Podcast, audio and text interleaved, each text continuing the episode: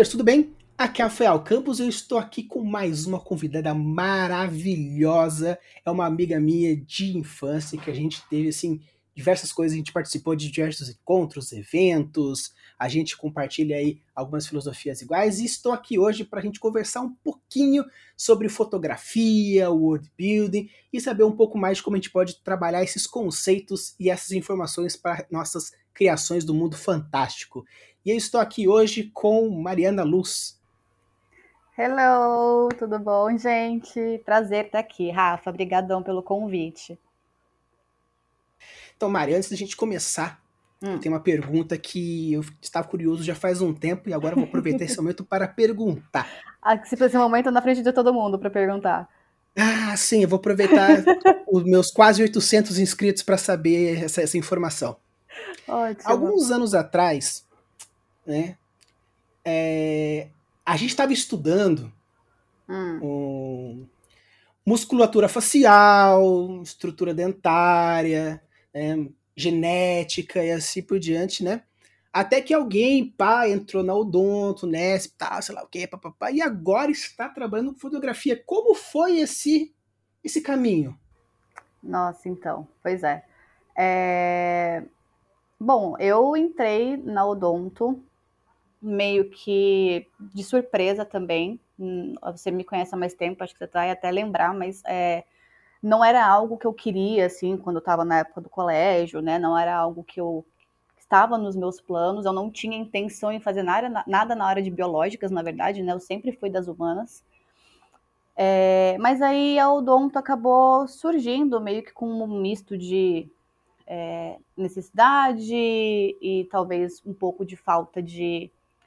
Acho que falta de, de, de, de, uma percepção um pouco maior a respeito das coisas, assim, sabe? Eu, eu, eu tinha naquela época é, ideias do que eu deveria fazer, do caminho que eu deveria seguir, que eu acho que eram um pouco rasas demais. Coisa de, de adolescente, né? A gente não, não é preparado para tomar essa decisão, na verdade, né? É, e a gente também, é, às vezes, não tem noção de que não é uma decisão que tem que ser para a vida toda. Enfim, a gente vem de uma construção aí de sociedade que é bem complicada em relação a esse momento de escolha de profissão e tal. A gente ainda é muito engessado, né? Então, eu acho que eu vim desse pensamento engessado e eu tinha na minha cabeça que eu precisava fazer faculdade, até porque era o que todo mundo estava fazendo na nossa época ali, a gente tem a mesma idade, né? Então, a gente vê todo mundo fazendo isso, indo para a faculdade, escolhendo cursos e tal, a gente vai na onda também. E eu acabei indo para odonto meio que assim, sem querer, entre aspas, né? Não sem querer, porque eu estudei para isso, óbvio, mas é, foi, foi uma decisão meio, meio atropelada, eu acho. E os meus dois primeiros anos, assim, de faculdade, que eram anos mais abrangentes, né, mais da área de biológicas em si, que era uma coisa mais das básicas, tal, eu achava muito interessante, eu gostava bastante, mas eu comecei a perceber que quanto mais a gente se aprofundava na odontologia em si, na parte técnica, é, mais eu tinha a noção de que aquilo não era muito para mim. Então, é, nesse, nessa mistura assim, de sentimentos, de frustração com medo, do tipo, e agora? Eu estou me formando nisso e eu não, não, né, não, não, sei como é que vai ser daqui para frente. Eu acabei meio que é, me direcionando para uma área diferente do que seria a área clínica. Assim. Eu comecei a, a enxergar possibilidades de trabalhar na odontologia fora do que seria um consultório, né? Uma, uma rotina ali de, de consultório no dia a dia. Dito tudo isso, eu trabalhei com um consultório, porque logo que eu me formei era o que tinha para fazer, a gente precisa de dinheiro quando a gente se forma, então a gente vai trabalhar onde dá, basicamente. É, então eu trabalhei durante um bom tempo em consultório, até que eu consegui entrar é, num trabalho, numa área da odontologia que eu achava que era, que era algo que para mim fazia sentido, que era a hora de auditoria, que é uma área 100% burocrática, 100% administrativa, que não tem absolutamente nada a ver com uma rotina de consultório, que é o convencional que todo mundo imagina que um dentista faça, né? E aí eu entrei nessa auditoria, é, fui trabalhar para um convênio e foi muito decepcionante foi uma experiência bem ruim, assim, de, de frustração mesmo, porque eu, eu, imaginava uma coisa e no, na prática foi outra completamente diferente. E aí, nesse meio tempo entre é, entrar nesse novo trabalho e né, essa transição que eu tive de consultório para administração, eu comecei a fazer o curso de fotografia. Eu já tinha minha câmera, eu já gostava de fotografia antes. Eu já vinha ali desde 2017, mais ou menos, que foi quando eu ganhei minha câmera, é, estudando por conta, aprendendo a mexer nas coisas, né? E me aprofundando aos pouquinhos, um pouco mais né, no, no, no assunto. Até que em 2019 eu comecei o curso de fotografia como um hobby, era uma coisa que eu queria, talvez pensava em, sei lá, um dia, quem sabe, trabalhar com isso em paralelo, mas era mais uma coisa também para relaxar a cabeça, sabe? Para ter uma, uma, um escape ali. Era uma coisa que eu gostava, estava unindo útil ao agradável. E aí, em 2020, ali mais ou menos, é... bom, a vida de todo mundo ficou meio de cabeça para baixo por causa da questão da pandemia e tudo mais, mas ali, do final de 2019 para o começo de 2020, começou a, a, a me dar aquela, aquela coceirinha do tipo, meu Deus, e se, né? Será que rola? Será que não rola? Porque eu comecei a gostar muito da fotografia, comecei a me apaixonar cada vez mais pelo, pelo assunto. E as coisas do outro lado ali, no outro trabalho, já estavam meio capenga, né? Então, essa coisa começou a ficar maior em mim, né? Essa vozinha começou a ficar um pouco maior dentro de mim. E eu decidi, ali no final de 2020, que eu ia realmente fazer a minha transição que eu ia me organizar financeiramente, que eu ia começar a planejar realmente as etapas dessa transição, porque eu não estava feliz onde eu estava e eu precisava fazer isso. É, era isso ou, ou isso, entendeu? Ou eu ia continuar infeliz pelo resto da minha vida. Só que assim, a gente tem medo, né? O tempo todo a gente tem medo das coisas. É... De novo, a gente não é preparado para para dar esse tipo de salto, a, gente escuta de todos os lugares, de todas as pessoas, tipo, ai ah, não, mas estabilidade, ai ah, não, mas um emprego fixo, ah não, mas isso, ah, enfim. E é, era realmente um, um salto muito grande para mim de um emprego fixo, com benefícios, com salário fixo, com carteira assinada, dentro da minha área, que eu dei quatro anos para me formar, e fazer um negócio que é tipo um mundo completamente novo, autônomo, e né, essa loucura toda do freelance. E aí a gente, eu, eu, eu, queria planejar, eu comecei a planejar, mas daquele jeito, com muito pé atrás, muito frio na barriga e assim, com muita dificuldade para realmente dar o start do negócio. Até que em março de 2021 eu fui mandada embora do meu outro emprego. E aí eu falei, cara, o universo tá esfregando na minha cara que essa é a chance que eu tenho. E aí eu fui. Assim, ainda não foi uma coisa assim super rápida, eu ainda tive um tempinho ali para processar a questão da, da, da, demissão e de realmente começar a fotografia. Mas aí eu acho que ali entre abril e maio de 2021 foi quando eu comecei de fato a, a minha empresa, entre aspas, né? Aí comecei a fazer meus trabalhinhos, comecei a me divulgar como, como fotógrafa, é, comecei a trabalhar realmente na construção da minha empresa. Hoje eu, eu tenho é, uma microempresa, né? Eu sou MEI. Então, é, é, um passo que a gente tem que dar, né? Dentro da, pelo menos dentro dessa área, né? Que eu trabalho, é um passo importante que a gente tem que dar é, por, por, várias questões, enfim. Mas eu acho que foi, foi, foi isso, assim, as coisas foram planejadas pelo não mútil. Ao mesmo tempo que foram planejadas, elas aconteceram meio de repente, assim, aí foi indo. Do, do nada as coisas começaram a acontecer. Sim, e é bom porque é uma questão de oportunidade, uma coisa que eu também conversei com, com o Everton, ele também teve essa questão de, né, no caso dele foi um pouco mais, talvez sim, tranquilo pelo que ele, que ele comentou, porque o desenho já foi alguma coisa que ele já estava indo, mas assim, também começando na brincadeira, desenha aqui, brinca lá, do nada surge alguém e fala: Ah, você vende? Ah, vendo. E começa nisso, conversa vai, papapá, sei lá o que, no final agora. Ele já trabalha tanto fazendo arte para jogo, arte conceitual para grande empresa, então vai picando. Eu acho que assim, esse momento que você fala assim, não, agora eu vou seguir isso, eu acho que é ótimo, principalmente aqui a galera. Tem gente que quer seguir carreira de escritor, tem gente que quer seguir na carreira de produtor de conteúdo, alguns quadrinistas, então eu acho que é muito legal, principalmente vindo de alguém que começou numa área e decidiu transicionar para galera às vezes que você que ainda não, não começou a faculdade e já pensa nisso, já cai de cabeça se você tem esse sonho. Se você já tem uma outra formação e fala, puxa, como eu queria cara, vai, faz, se prepara, obviamente, seja, né, a Mari como aqui fez o curso, foi transformando e do hobby depois virou emprego. Então acho que sim, realmente é uma é um grande é um grande caminho que a gente vai seguindo, seja ele mudando de um para o outro. Eu acho que realmente é muito muito legal essa essa visão, essa experiência. Sim, não, assim, a, a, transição como um todo, independente da área que você esteja ou para onde você está indo, a transição, ela é um. Qualquer transição na vida, qualquer mudança na vida é um momento difícil, é um momento. É, assim, que vai exigir muito, né, da, da gente, sempre, porque a gente não. A gente não quer sair do conforto, a gente às vezes se prende numa situação que é ruim, mas que de alguma coisa, alguma coisa de boa tá, de bom tá saindo dali, a gente não quer largar aquilo e tem medo de se arriscar. E eu acho que talvez as próximas gerações tenham um pouco mais de facilidade para lidar com isso, porque nós, eu, você, a gente aqui da nossa idade, dos 30 e poucos anos, é, a gente foi criado por uma geração que o foco era estabilidade. É aquela geração que entrava com 18 anos numa fábrica e aposentava com 70 anos nessa mesma fábrica.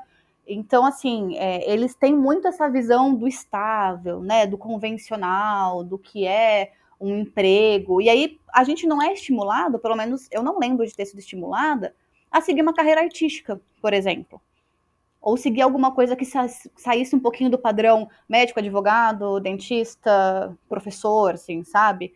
Porque a gente, né, não, não, quem criou a gente, não é um problema, assim, né, enfim, é uma coisa, um choque geracional mesmo.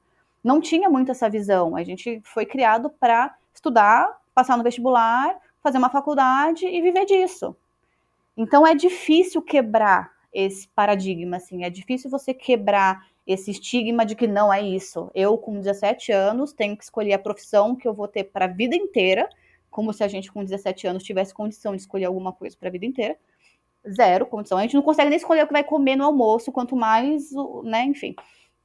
E, e assim, é difícil sair desse quadradinho. Então, o que você falou é super verdade. Você já tem é, alguma ambição que seja mais artística, alguma coisa um pouco diferente, já começa a construir isso, porque não espere que esse estímulo venha de fora, né? Porque muitas vezes ele não vai vir. Essa, essa, essa força aí provavelmente vai ter que surgir de você mesmo, né? Então é importante. E eu acho que agora a abertura para isso está sendo um pouco maior, né? Porque a galera está começando a enxergar a arte como uma coisa diferente, como uma possibilidade, né? Não, não só como um mero entretenimento ou, sei lá, coisa de vagabundo, que muita gente fala, né? Ah, você vai ser artista, não quer trabalhar, né? Não gosta de trabalhar e não vê o corre que é o, bastidor um dessa pessoa, é. né? Exato. Realmente. Só então é vê na, na, na, na televisão, no cinema e fala, ah, que vida mansa. Ah, vida mano, boa, será? ganha dinheiro pra caramba, faz nada, é isso. Ou então não ganha é. dinheiro, né? Ah, não vai fazer isso não, você não vai ganhar dinheiro, vai morrer de fome. Então, Mari, seguinte, quando a gente fala, por exemplo, de criação de mundos, world building mais especificamente, a, um ponto que ultimamente a galera tem vindo perguntar bastante é sobre essa questão de jogo e quadrinhos, principalmente é, mais mangá, que é o estilo mais japonês. E uma coisa importante que faz bastante diferença, principalmente na hora da descrição, quando é texto, é alguns elementos que deixam a cena viva. Porque vamos dizer assim que, de uma forma leiga, né, ao meu ver, a fotografia ela é um instante de um momento que você retrata de alguma forma, porém trazendo uma mensagem. Acredito que é, a, as pessoas falam assim, né, que a, uma figura vale mais do que mil palavras. Pens, levando por esse lado, se mil palavras traz uma mensagem, acredito que uma fotografia também tem que trazer uma mensagem. Né? E, e assim, por exemplo, quando você vai fazer um ensaio fotográfico, por exemplo, de um casamento, né? Que a noiva e noivo fazem aqueles ensaios é, antes do casamento em si. É, quando vai visualizar, vocês, né, vocês fotógrafos, pensam em, nas mensagens subliminares? Como que é esse preparo para montar o cenário, para estipular, por exemplo, cor, luz, sombra, filtro? Como que esse preparo prévio, por exemplo, para um casamento, assim, ensaio? É, eu acho que a primeira coisa, falando agora especificamente de um ensaio, né? É, a primeira coisa é você conhecer quem você está fotografando. Porque, por exemplo, é, não adianta eu levar você, Rafa, vamos supor, você vai casar, você vai fazer um ensaio com, com a sua futura esposa. Não adianta eu, Mariana, querer levar vocês dois para fazer um ensaio na praia, porque eu acho que vai ficar lindo e porque eu tenho mil ideias de como fazer um ensaio na praia, se você e sua esposa odeiam praia. Vocês detestam pisar na areia, vocês detestam água do mar, vocês detestam o ambiente em si, vocês não vão para praia. Então, que sentido tem eu colocar aquelas duas pessoas no ambiente ao, do, do, qual elas não fazem parte, né? Do qual elas não gostam, elas não, não, não compartilham, né? Então, isso não faz sentido. Então, acho que a primeira coisa, quando você vai definir a questão de cenário, de ambientação, tudo isso, onde fazer, ou como fazer, é você conhecer quem você vai colocar naquele cenário. Eu acho que é o, é o primeiro ponto. Entender quais são as expectativas daquela pessoa é, e qual é o perfil né, daquela pessoa, que nem o exemplo que eu dei agora da, da praia.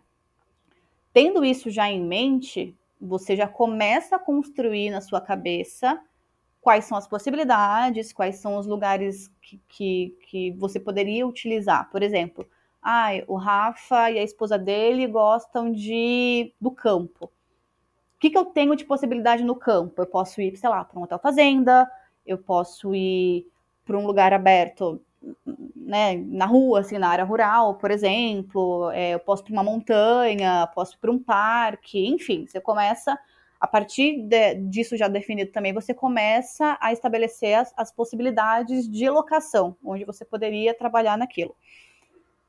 Antes do ensaio, é importante você conhecer a locação, né, que você vai, minimamente conhecer a locação que você vai utilizar, justamente para você saber quais são as possibilidades, para você não chegar ali na hora e na hora você ter que pensar em tudo, né.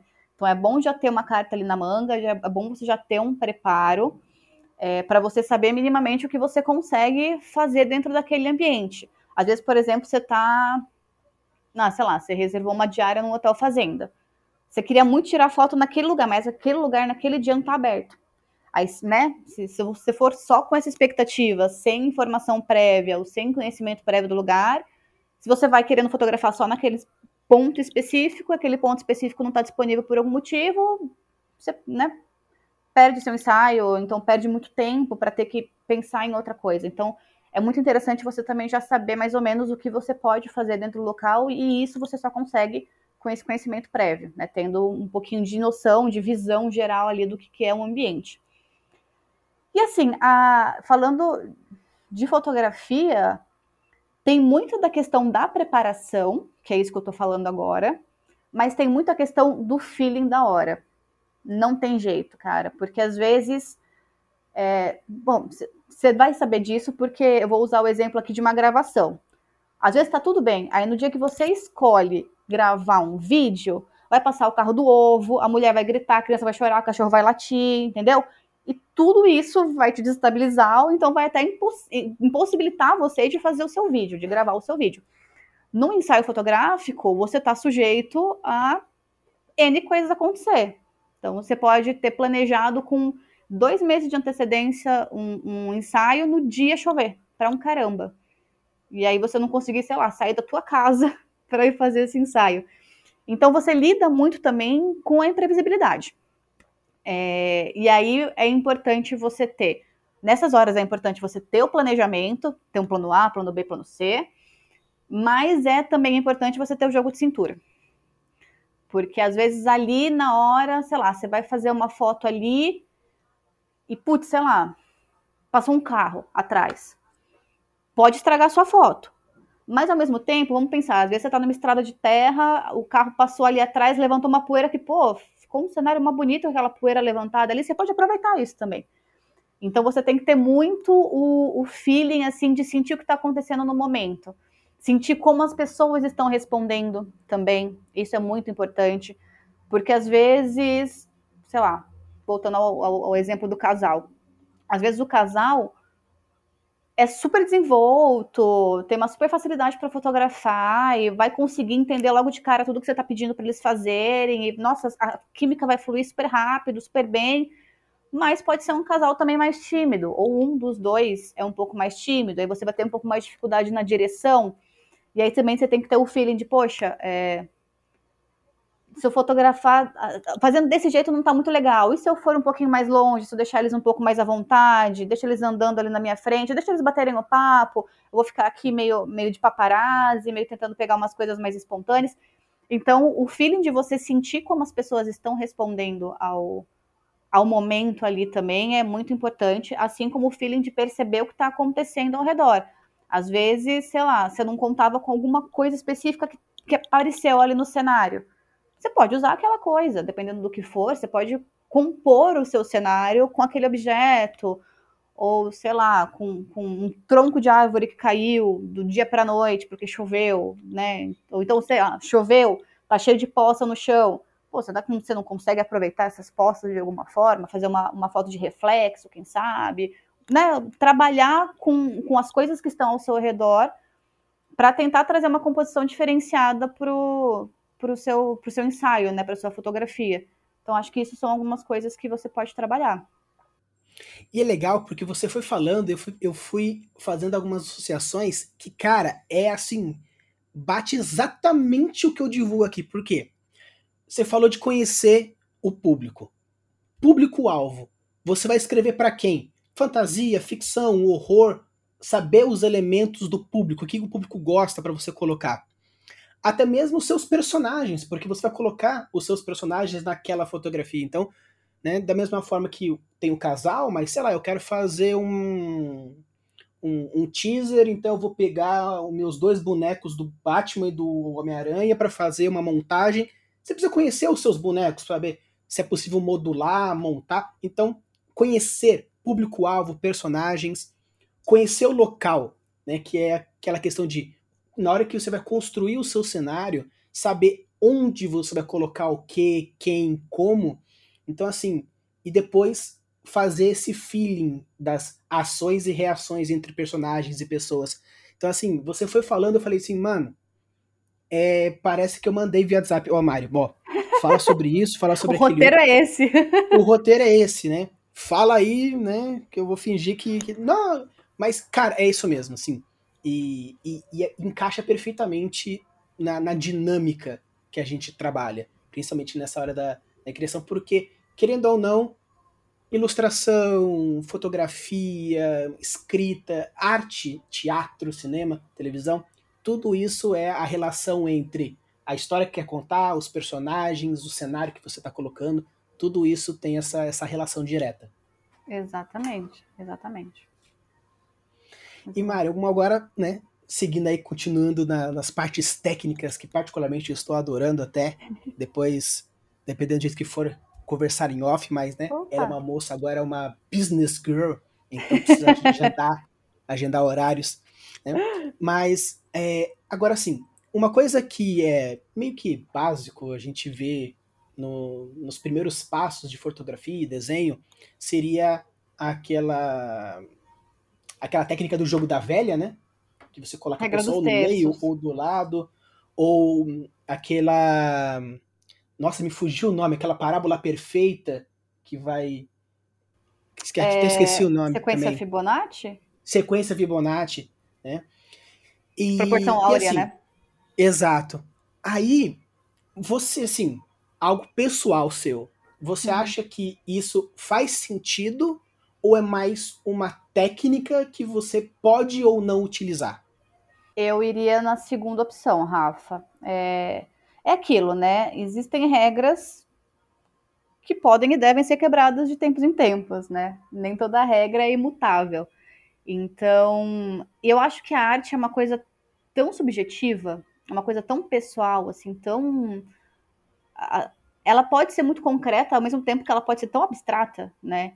Então, eu acho que assim, é, por exemplo, a regra dos terços é, é uma coisa que a gente aprende no, no básico da fotografia, de ah, sempre colocar é, o personagem no meio, ou então colocar o assunto nas intersecções das linhas para você. Porque, assim, existe uma lógica por trás disso. Também não é uma coisa que foi criada assim só para, ah, tem uma regra chata que tem que ser cumprida.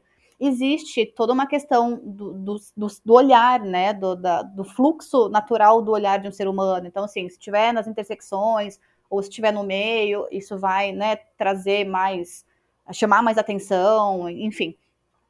Mas, assim, é, acho que isso depende principalmente do que você está querendo contar, da cena que você está compondo e do que você quer despertar nas pessoas com aquela cena, né? Então, se para você faz sentido colocar o personagem no canto da tela, ou no canto do quadrinho, ou no canto do papel, ou o que seja, se aquilo faz sentido, se aquilo pertence à narrativa de alguma forma, se aquilo está inserido no contexto, faça aquilo. Não, não se prenda a uma regra ou alguma coisa pré-estabelecida que, que já exista ali só, pra, só por seguir, entendeu? Eu acho que tudo isso é, é trabalhável dentro do contexto, dentro do que você quer contar. Sim, tanto o Everton quanto né, o Elias, que eu chamei aqui para a gente conversar um pouquinho sobre audiovisual, os dois falaram que para eles o mais importante é a história que vai ser contada. Né? Né, o, o, Elias que trabalhou com audiovisual, ele fez é, gravações de, de jogatina que normalmente a gente joga o jogo de tabuleiro, a gente joga o, o nosso RPG e esse é o básico e o, a galera faz os streaming aonde tem que nem a gente está fazendo. A, filma a nossa cara, fica a tela principal onde tem os mapinhas, as coisinhas. Já no caso do Elias, ele, ele trazia uma, uma ideia muito mais de filme, que o jogo fosse narrado mais de filme, então ângulos, câmeras, takes, tudo isso era pensado muito mais na história que estava sendo contada, não tanto na mecânica do jogo em si. Né? Já o Everton também é a mesma coisa que o importante é a mensagem da ilustração, do fundo, dos personagens, da composição. Então acredito que na fotografia também Técnicas são importantes, obviamente, não, a foto estoura, fica sem noção, o enquadramento fica uma bosta, mas eu acredito também que essa questão da mensagem, que você quer trazer a emoção, a mensagem, a subjetividade, tudo isso, eu acredito que seja mais importante na hora de escolher o momento. Com certeza. Por exemplo, é, eu trabalho com a parte social também, mas hoje em dia o meu foco maior na fotografia tem sido esporte é completamente diferente, porque você está contando narrativas completamente diferentes, né? O esporte, para começo de conversa, o esporte é uma coisa muito mais dinâmica, imprevisível. Cada foto que você faz é um lance completamente diferente um do outro.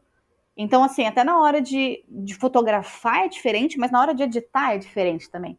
Porque, por exemplo, eu vou pegar é, um ensaio de, de casamento, por exemplo, eu posso dar uma brincada maior com as poses, posso dar uma brincada maior com as cores, com a luz. No esporte eu não vou ter necessariamente isso. No esporte eu vou ter que trabalhar com a luz que tem ali, seja uma luz de ginásio, seja uma luz natural de um campo de futebol, por exemplo.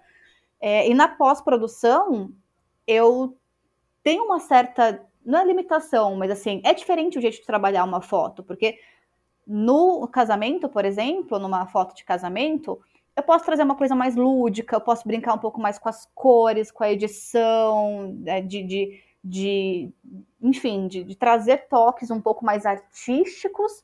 Não que eu não possa fazer isso numa fotografia esportiva, eu posso, mas a fotografia esportiva, ela tem como função ser uma coisa mais realista, mais documental. É diferente de uma fotografia de casamento, que é uma coisa mais lúdica, né? Que às vezes tem até um tema, às vezes, sei lá, o tema da, do saio de casal foi conto de fada, por exemplo.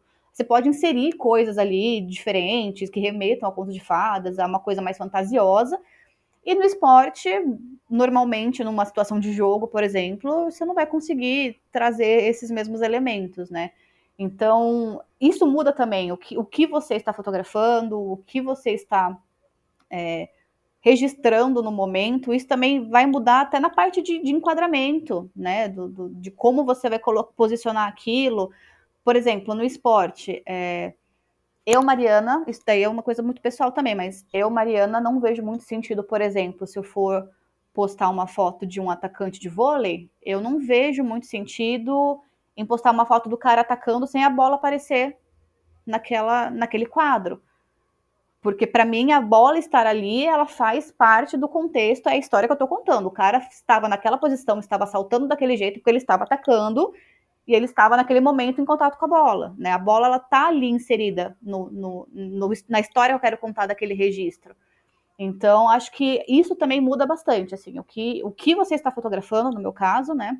O que você está querendo contar, se for uma ilustração, é, um filme, whatever, e isso também faz diferença na hora de você enquadrar, na hora de você pensar o que vai estar tá ali na, na composição. No esporte, por exemplo, você não tem muita escolha, né? É tudo muito papum. Então, você tem que trabalhar com o que você tem ali. Mas isso não impede que numa pós-produção você consiga moldar um pouco melhor essa história, moldar um pouco melhor esse cenário para contar o que você quer. Às vezes compensa você mostrar, por exemplo, é, um cara um, jogador de futebol, ele fez um lançamento lá, lá no meio do campo. Às vezes fica legal você mostrar aquele cara num, num, num, num, ângulo bem aberto, mostrando o estádio ao redor, mostrando a torcida, mostrando os outros jogadores em campo. Às vezes vai fazer sentido para você mostrar aquele cara chutando a bola, só ele ali fechadinho naquele momento. Então, isso tudo tem muito a ver com o que você está querendo passar realmente. Até mesmo se você for transpassar até para histórias em quadrinhos, você vê que tem momentos que, até mesmo no cinema também, que talvez aquele momento do, do, ar, né, do artista vai fazer aquele puta diálogo e a câmera cola na, no rosto, enquanto ele vai falando, a câmera vai saindo para ver quantas pessoas ele tá falando. Então, assim, é, a mesma cena vista em dois pontos, trazendo duas sensações diferentes.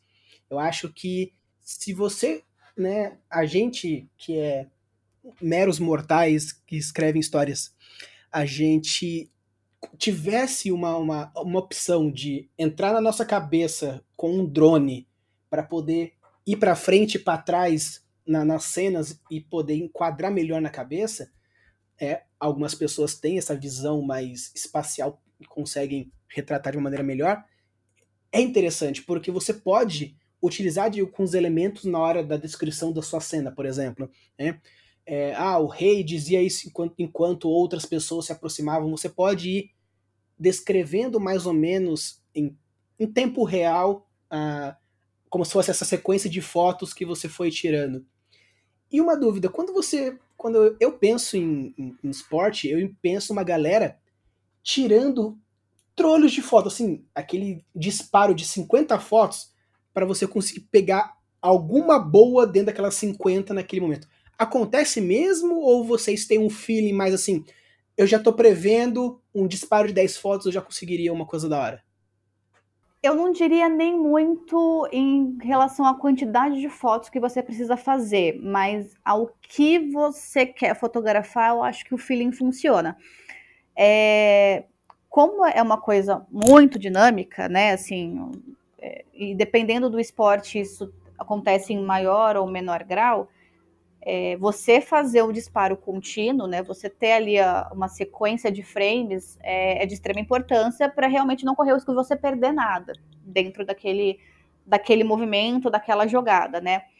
É, existem esportes que a previsibilidade é um pouco maior, por exemplo, o vôlei. O vôlei você tem uma noção de que a jogada ela vai ser mais ou menos definida o ponto, né? Ele vai ser mais ou menos definido em dois ou três jogadas, porque você sabe que se alguém vai sacar, alguém vai defender, vai tentar passar para o levantador, esse levantador vai tentar passar para algum atacante, esse atacante vai tentar botar a bola no chão. Então, assim, é, você já consegue mais ou menos, você tem conhecimento do jogo, né? Se você sabe minimamente como o jogo funciona, você já consegue ter ali um jogo de cintura de ficar meio de olho. Tipo, ah, por exemplo, agora outro time vai sacar, puta, então agora eu vou dar uma atenção, vou tentar pegar umas fotos daquele líbero ali defendendo. Ou então, tá, o time tá atacando, agora eu vou focar um pouquinho mais, vou tentar focar, fazer uma foto do atacante, vou tentar fazer uma foto do levantador. Existem jogos como futebol, né, modalidades como futebol, que a imprevisibilidade ela já é um pouco maior, porque o goleiro pode lá do gol do outro lado fazer um lançamento em um toque o atacante fazer o gol.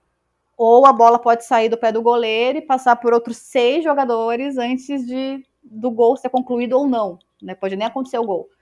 Então, é, você tem que estar preparado Por isso é importante a questão do, do, do, do disparo contínuo, porque daí, a partir do momento que você pega alguma coisa legal, você garante ali naquele disparo contínuo que talvez uma ou duas, pelo menos, você consiga utilizar. Então, é, é uma tática bem legal de se usar também.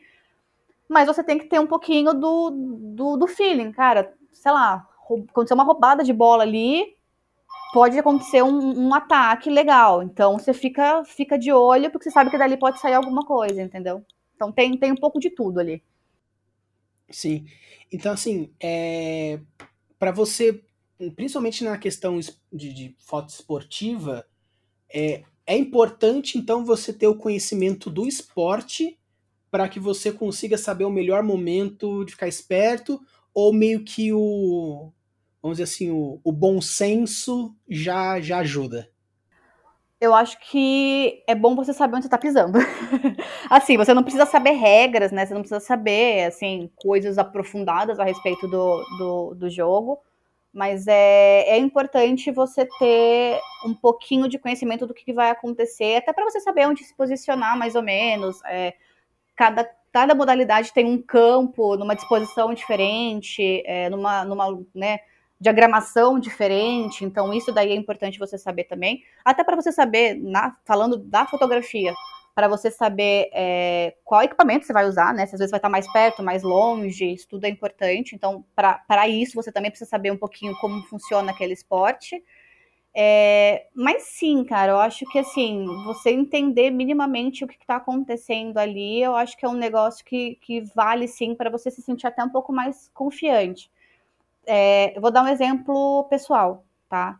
Eu comecei a fotografar o rugby tem mais ou menos uns dois meses, dois, três meses no máximo. E eu tinha um conhecimento do futebol americano, que, assim, a partir do momento que você começa a aprender um pouco dos dois, você vê que não tem nada a ver um com o outro, mas a gente tem essa, essa, essa, essa ideia de que os dois são muito parecidos, mas é e não é ao mesmo tempo, é muito louco isso.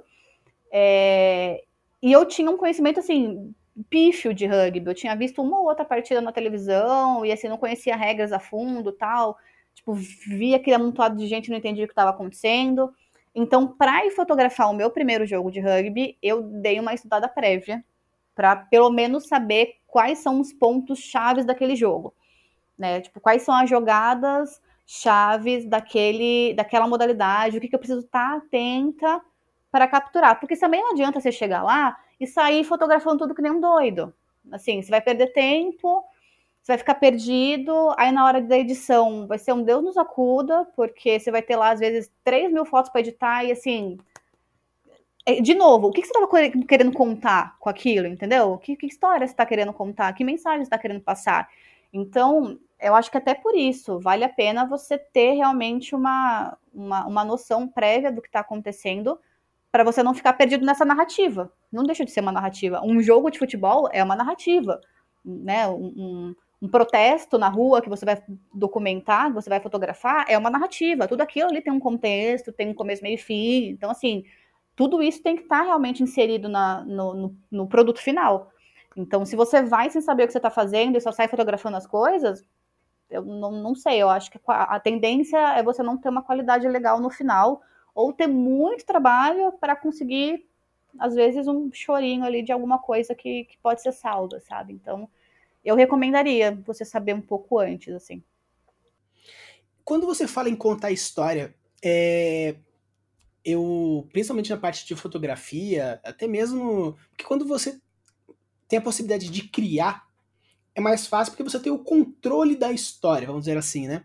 Mas quando você está falando, por exemplo, assim, um ensaio fotográfico de casamento, a história meio que depende um pouco sobre a conversa que você teve previamente com os noivos, com as pessoas e tudo mais.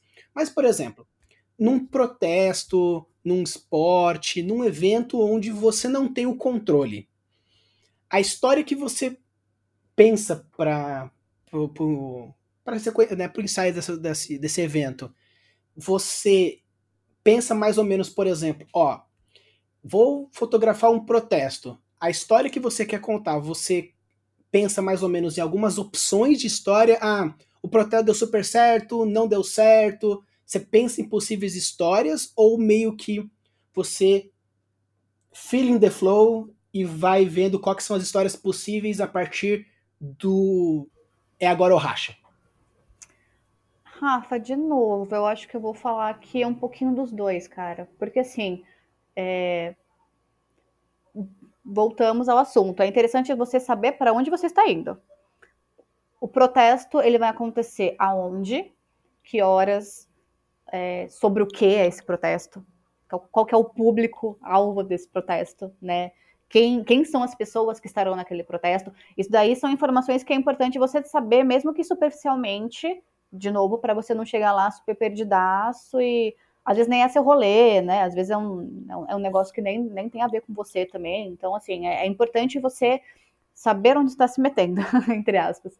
É, mas numa situação de fotojornalismo, né, que é essa fotografia mais documental, que é o esporte, é a fotografia de rua, enfim, é, fotografia de guerra, essas coisas, você tem também que estar tá muito atento ao que está acontecendo ao seu redor, porque eu até vou falar, nesse tipo de situação, eu acredito que as melhores fotos, as melhores imagens, as melhores histórias, elas vão surgir. Elas não são coisas muito planejadas, não. Então, essas fotos que ganham, ganham um prêmio, que, né, são, tipo, correm o mundo, que viram destaque, geralmente elas são fotos, assim, total do feeling, né? O cara tava ali na hora com a câmera meio apontada para aquele lugar, ele viu o negócio acontecer e clicou. Então, tem um pouco da sorte também, de você estar tá no lugar certo, na hora certa, com as coisas certas ali acontecendo. Mas eu acho que mais do que sorte é a questão de você estar tá atento. Você está realmente prestando atenção no que está acontecendo ali.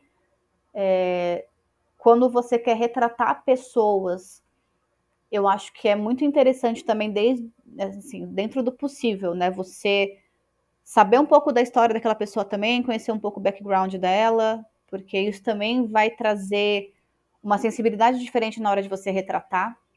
Então, falando da fotografia, até assim, putz, decidir como eu vou retratar aquela pessoa, né? Se eu for fotografar de cima para baixo, de baixo para cima, contra a luz, com a luz em cima, o que você vai criar em torno daquilo, eu acho que tem muito a ver também do, de como a pessoa é, o que, que ela representa para você, o que você quer contar dela, né? O que você quer mostrar daquela pessoa. Então, acho que numa situação assim de, de, de dinâmica, né, de imprevisibilidade, de, de, rua e tal, eu acho que é muito você ter, ter noção, mas também é muito você estar, assim, super atento para o que está acontecendo ao teu redor estar atento às pessoas, principalmente, né? Porque é daí que geralmente vem a, as, as, coisas mais inusitadas e mais impactantes. Sim, você falando assim, é, a gente fala que existe basicamente dois tipos de escritores. O escritor mais arquiteto, que é aquela pessoa que pensa a cena perfeitamente e sabe todos os passos do que vai acontecer. E a pessoa que é um pouco mais jardineira, que é aquela assim: a cena que eu quero é essa, o personagem que tá lá dentro é esse, e eu vou deixar o personagem viver e vamos ver que cena vai sair daí. Né? Existem vantagens e desvantagens entre um e outro, né? O arquiteto, ele não precisa de tanta revisão na hora, seria mais ou menos você, na hora da, de tirar a boa foto, para na hora da edição da foto não dar tanto, tanto problema. Porém, às vezes o arquiteto demais perde alguns momentos porque ficou tão focado, não, eu quero contar isso, isso, isso, isso, que perde alguns momentos. Em compensação, o jardineiro ele pode ficar perdido porque tem muita foto, foi muito no feeling, na hora não consegue planejar a história certinho, porque precisa fazer encaixes. Então acredito que realmente essa existem momentos e momentos de você, o preparo, como se disse, né, o arquiteto que vai se preparando, porém ter essa sensibilidade para poder ir pegando os pequenos momentos da, das coisas que vão surgindo nessa imprevisibilidade, né? É, e assim, isso daí é o melhor de dois mundos, né? A gente sabe que nem sempre isso vai acontecer. E aí, isso varia de acordo com tudo, assim, varia de acordo com a situação, varia de acordo com o jeito que você acordou. Às vezes você tá num, num ótimo dia, e às vezes você não tá num dia tão bom assim, mas você tem que fazer o job de qualquer jeito, né? Então, tudo isso são coisas que vão contar contra ou, ou a favor de, de, como aquilo vai sair. A gente, né, dentro de um cenário ideal, seria perfeito se a gente conseguisse ter uma, um planejamento e deixar as coisas meio que rolarem de acordo com, com o fluxo, né? Mas a gente sabe que a gente tem que ter o jogo de cintura para entender que, bom, hoje o, o dia tá mais propício para isso, hoje o dia tá mais propício para aquilo e tudo bem. Tipo, a gente vai, vai, vai tocando assim mesmo, né? E uma dúvida, agora realmente uma curiosidade. Né? No seu caso, né? Porque provavelmente depende de pessoa para pessoa, mas é, quanto é de porcentagem por cima o, o tempo que você gasta de preparo, né, antes de ir para fazer o, o ensaio, que seja qual for, o, o momento e depois as edições da, da, das fotos e a contagem. Mais ou menos, não precisa falar uma questão de tempo, mas é, vamos dizer assim, ah, meu preparo eu normalmente gasto, eu faço isso, no momento isso, e a minha edição no final é isso. Olha, eu acho que, para mim, eu diria que eu, eu dividiria 50% entre preparo e pós-produção e 50% para o momento. Então ficaria, sei lá, 25 para o preparo, 50 para o momento e mais 25 para pós. É, eu digo isso porque eu sou uma pessoa perfeccionista, eu tenho um pouco de toque, é, então, eu, eu, como eu te falei, eu gosto de sempre ter um planejamento prévio, sempre ter um plano A, um plano B ali para me sentir segura em fazer as coisas. Então, eu me preocupo em conhecer o cliente, em arrumar bem o equipamento e conferir se está tudo certo mesmo, se eu não esqueci nenhum detalhe. Eu faço, geralmente eu faço checklist do que eu tenho que levar, né? Enfim, tento me preparar nesse sentido. Tem a questão de aí, dependendo, né? Se for por esporte, saber para onde eu vou fotografar, quem são as pessoas que estão ali, qual é a modalidade, quais são os, né, os pontos-chave daquela modalidade e tal. É, ter uma noção de previsão de tempo, se for um ensaio mais pessoal, assim, conhecer a pessoa, trocar uma ideia com ela antes tal. E aí, após edição, a pós-produção, né, a edição depois do final, eu acho que ela. É, porque assim, a, a minha pós-produção, ela vai muito de acordo com o que eu planejei, porque você já traça mais ou menos, né, um caminho ali que você quer seguir. Mas ao mesmo tempo, ela vai muito de acordo também com o que aconteceu no momento. Porque eu sou uma pessoa muito de sentir, assim. Então, sei lá, tô lá fotografando um jogo, é... sei lá, tem dias que eu quero focar mais nas jogadas, tem dias que eu falo, não, cara, hoje eu, tipo, acho que, puta, vai ser legal focar mais nos jogadores, mostrar mais as expressões deles.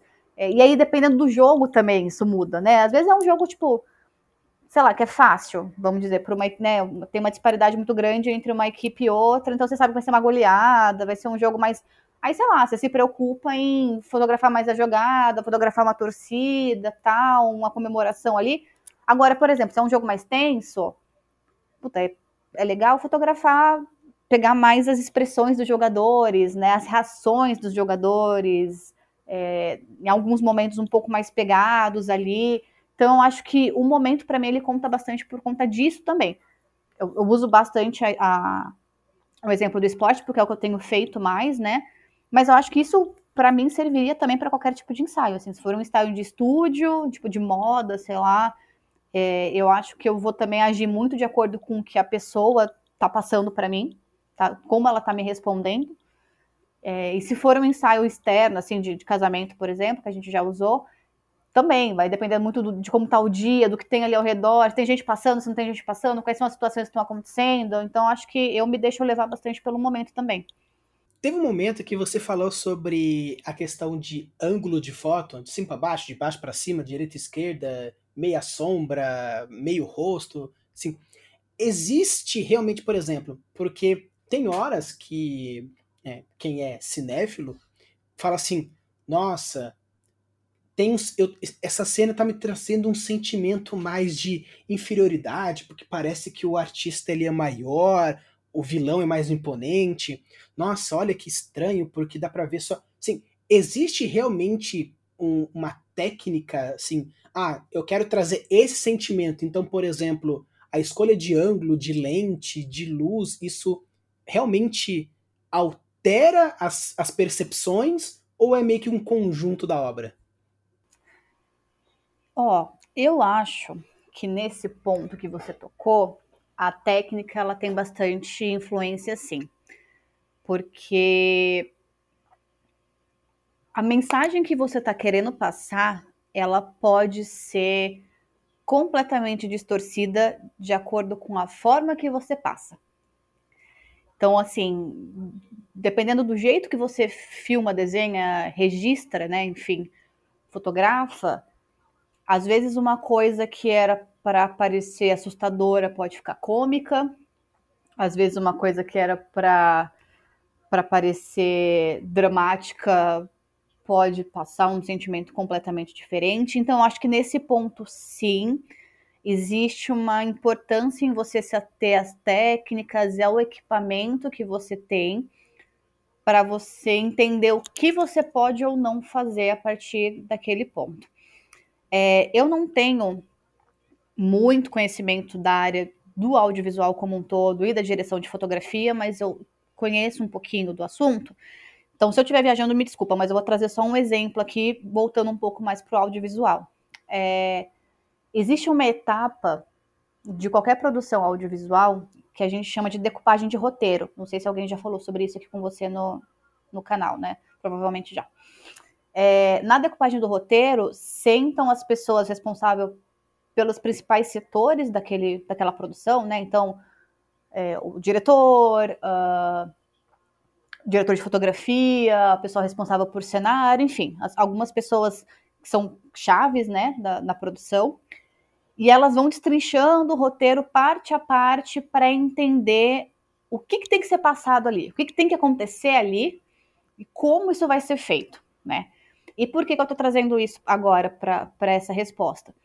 Porque é nessa parte que você entende, beleza, a mensagem do roteiro é essa.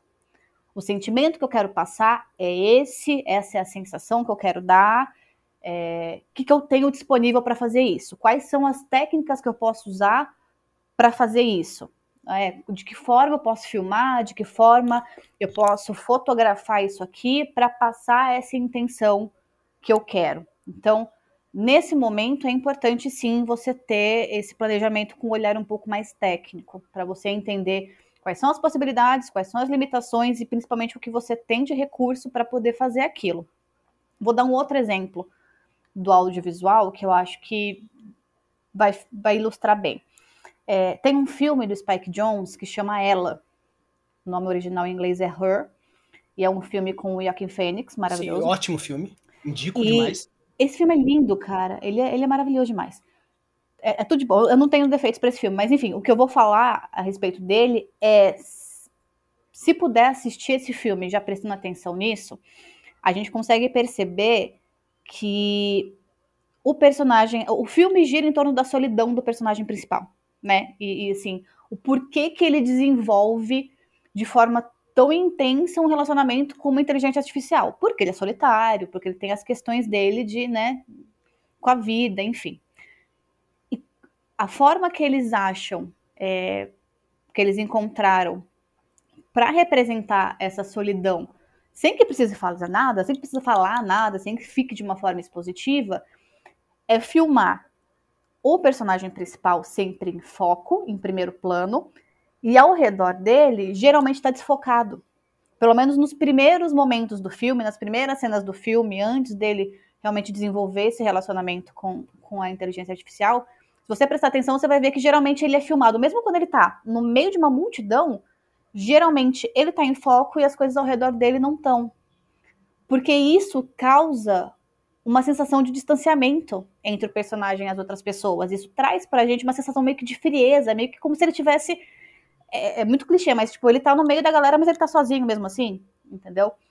Então, isso é um recurso, por exemplo, que você pode usar, né? Um fundo desbotado, é, uma luz, por exemplo, geralmente as luzes mais frias, né, o azul, branco, é, eles são, são luzes que são representantes mais ou menos de sentimentos de tipo solidão, tristeza, depressão, coisas assim mais mais negativas entre aspas.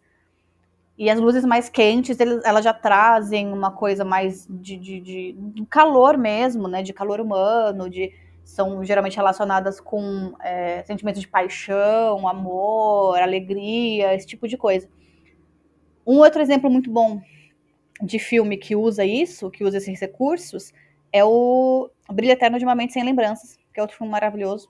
Outro filmaço que lista pra galera assistir. É, você percebe isso no cabelo da personagem da Kate Winslet. Porque ela aparece durante o filme com cabelos de várias cores, né? E aí a primeira vez que a gente às vezes vê o filme, a gente pensa, ah, ela curte, ela é diferentona, ela curte, né, pintar o cabelo, ela tem essa personalidade meio, meio volátil e tal. Mas você consegue, a partir do momento que você observa um pouco mais, você presta mais atenção nos detalhes, você consegue associar, por exemplo, a cor de cabelo dela com o momento do casal no filme. Com o, o momento que ela está passando. Exatamente. O estado de espírito dela. Então, assim, é um jeito muito subliminar e muito sutil que geralmente você não vai pegar de primeira, você vai ter que assistir de novo o filme e vai ter que ter um talvez já um insight meio anterior assim a respeito desse, desse assunto para você perceber. Então, através de cor, de, de como a gente falou, de ângulo, de luz, de tudo isso, a gente consegue transformar completamente uma cena. Então, eu acho realmente que a importância técnica disso aí é bem, bem grande. Eu sei que você vai falar depende, porque eu também responderia depende para a pergunta que eu vou fazer agora, mas é uma questão agora um pouco mais pessoal.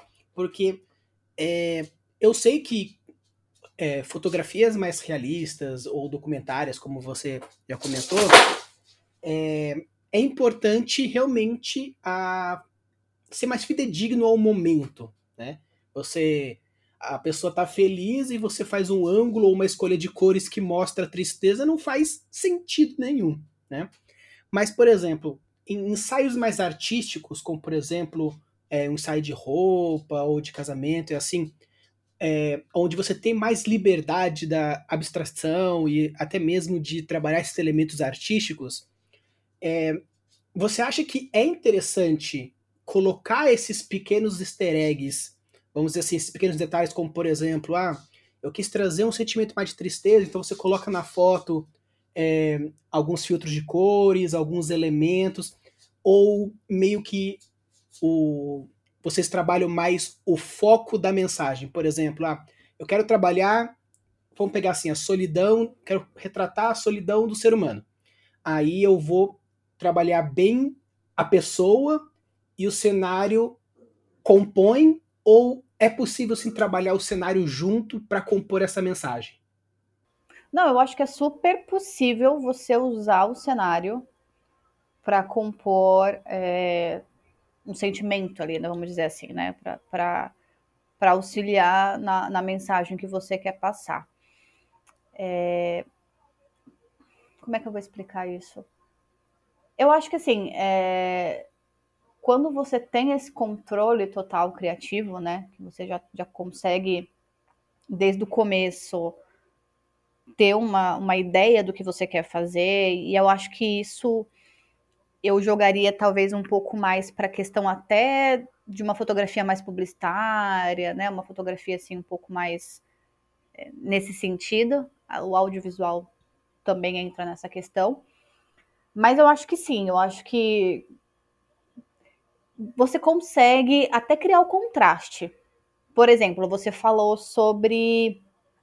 Ah, às vezes fotografar uma pessoa com super feliz e botar um filtro ali, uma luz azul, uma coisa meio esquisita que, que não, não vai conversar. Mas, por exemplo, acabei de pensar num exemplo aqui. Eu poderia muito bem fazer um negócio bem contrastado, de, sei lá, fotografar às vezes um palhaço num picadeiro de um circo, o palhaço chorando, mas ao redor dele, a galera ali da plateia do circo super rindo. E aí, o que, que eu quero passar com isso, né? Aí, aí depende, né? Sei lá, vamos fazer, vamos supor que. Nossa, eu vou dar uma super exagerada aqui agora, mas vamos supor que eu quero usar essa foto numa peça publicitária que está falando sobre depressão, por exemplo. É, seria. É, o, o contraste você também consegue usar, né? Uma coisa que às vezes não faz sentido você consegue trazer também pro. Pra, você consegue transformar isso numa mensagem também, né? Então, eu acho que isso, como eu falei, depende muito do controle criativo, do, do projeto como um todo.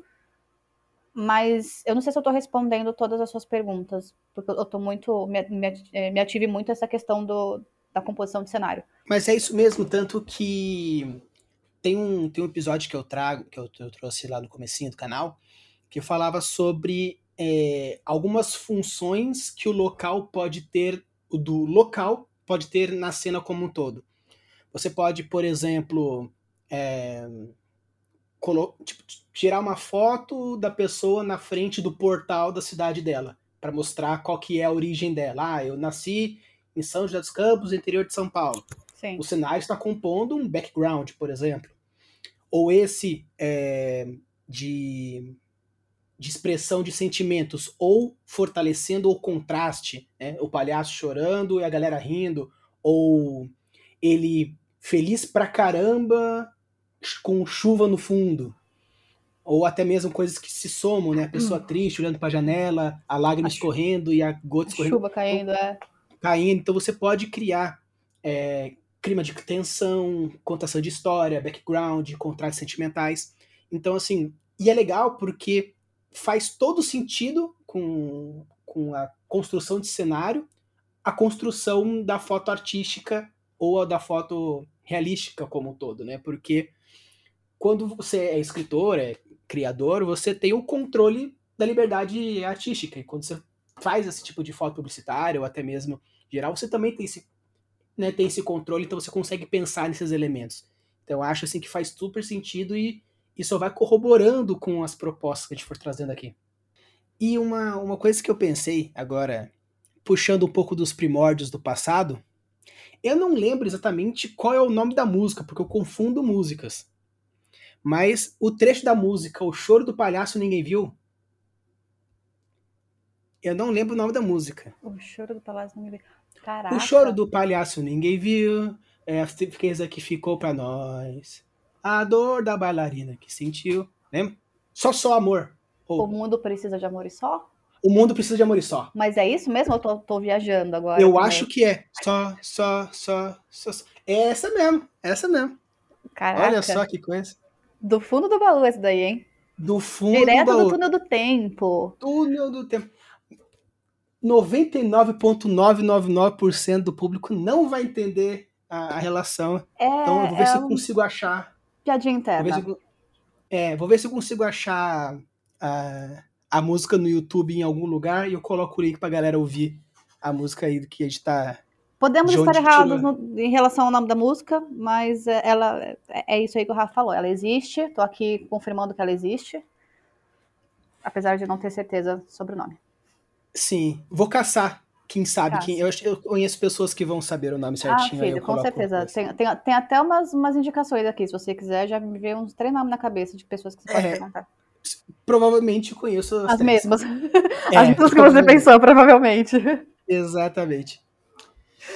Então, Mari, é, era isso, tipo, eu agradeço muito a sua presença, foi muito legal, de verdade, eu gostei bastante. Eu tava eu querendo amei. trazer já uma pessoa que trabalhava com fotografia, eu falei assim, mano, para mim seria perfeito se ela aceitasse, né?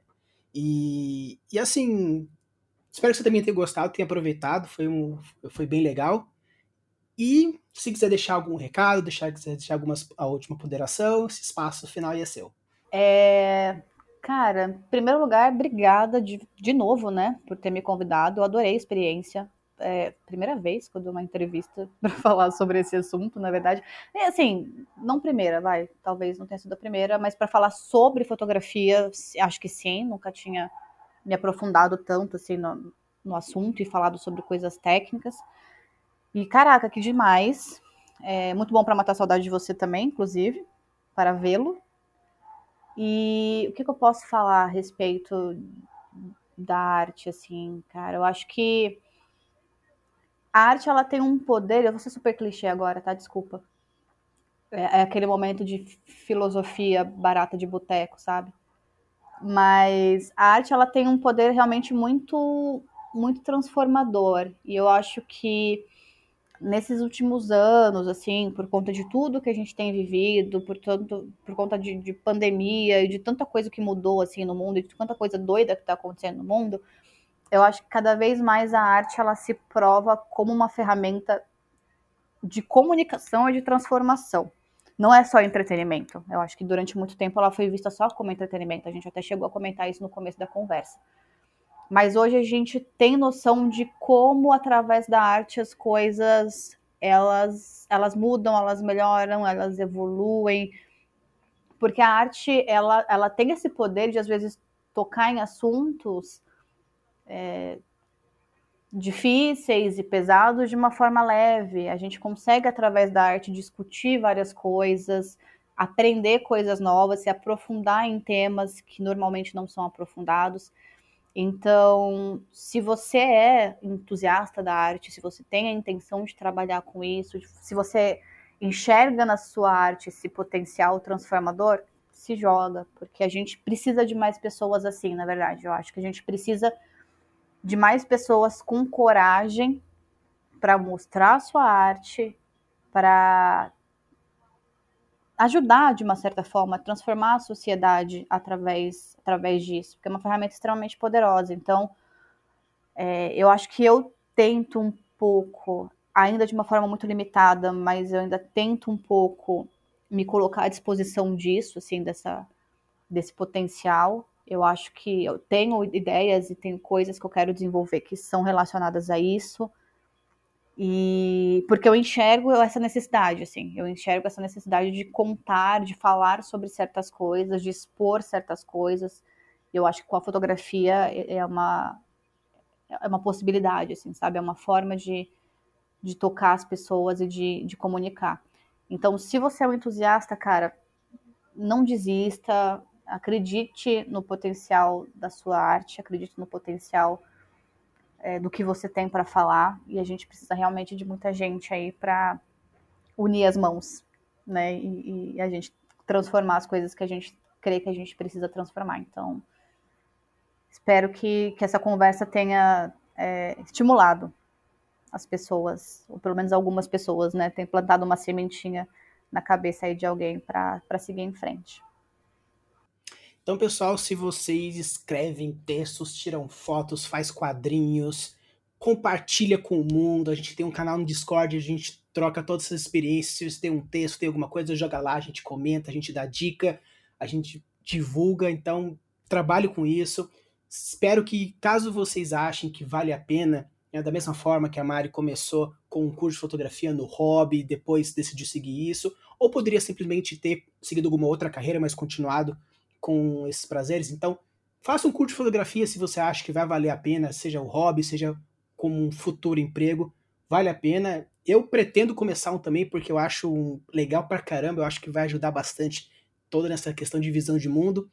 E de verdade, Mari, se alguém quiser por acaso te chamar para fazer alguma coisa, como eu posso te encontrar? Onde me encontrar? Me encontre nas redes, como sempre, né? É, eu tenho um perfil no Instagram chama Emiluz Fotografia, luz de luz mesmo, luz com Z, tudo junto. É, nesse perfil eu costumo postar os meus, meus trabalhos. É, ainda não estou com um site, mas pretendo em breve lançar um site aí também de mesmo nome. Mas a princípio eu acho que o Instagram é a principal ferramenta. Então, se alguém quiser conhecer um pouquinho do meu trabalho, bater um papo, chamar para conversar, trocar uma ideia, enfim, contratar também, por que não? É, o Membros Fotografia no Instagram. Estamos lá, à disposição.